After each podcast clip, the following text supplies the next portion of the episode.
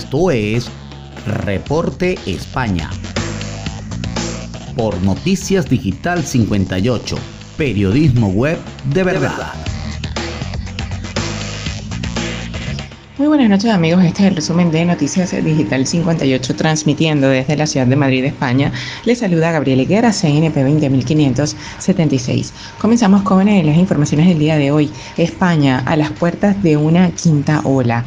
La incidencia por casos de coronavirus está disparada en España. Según los datos esgrimidos ayer por Sanidad, en solo 24 horas la tasa de contagios ha subido en 17 puntos, aupada por el aumento de la infección entre la gente que no ha recibido la vacuna, principalmente los menores de 30 años. Un hecho que, según expertos como José Martínez Olmos, ex, eh, ex secretario general de Sanidad, sitúa a España al frente de una quinta ola. No obstante, con matices, empieza a apuntar hacia una quinta ola en la población no inmunizada. No es una ola de enorme intensidad y eso quiere decir que con medidas podemos tener el incremento de la incidencia.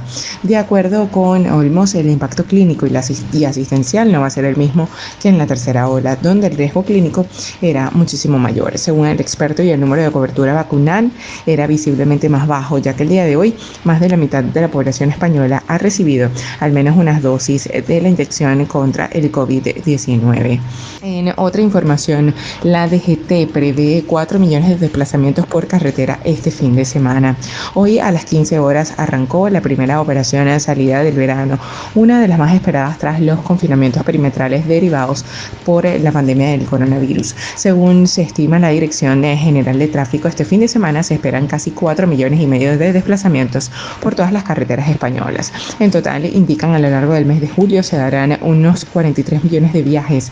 Para evitar los atascos, informan de que las horas más desfavorables para iniciar el viaje son entre las 15 y las 23 horas de este viernes y durante la mañana del sábado, donde el tráfico será intenso, sobre todo a las salidas de las grandes ciudades. También se darán muchas retenciones en la tarde del domingo 4 de julio con el regreso de muchos ciudadanos a sus lugares de residencia tras haber finalizado el fin de semana. En este caso se producirá una mayor intensidad de tráfico de entrada a los núcleos urbanos que se prolongará hasta altas horas de la noche. Y ya para finalizar, una excelente noticia. Pablo Díaz se convierte en el ganador de 1,8 millones de euros en el reconocido juego Pasapalabra.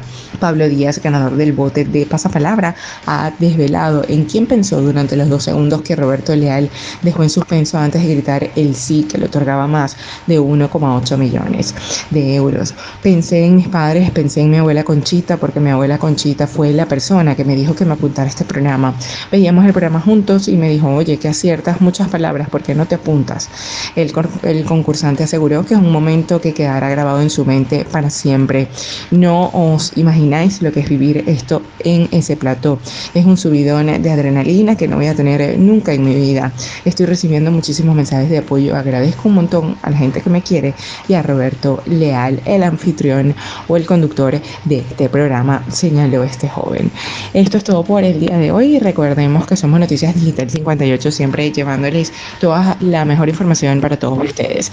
Y recuerda que el COVID no es un juego, utiliza la mascarilla, lávate las manos con frecuencia y mantén una distancia segura. Desde Madrid, España, se despide Gabriel Higuera. Feliz noche.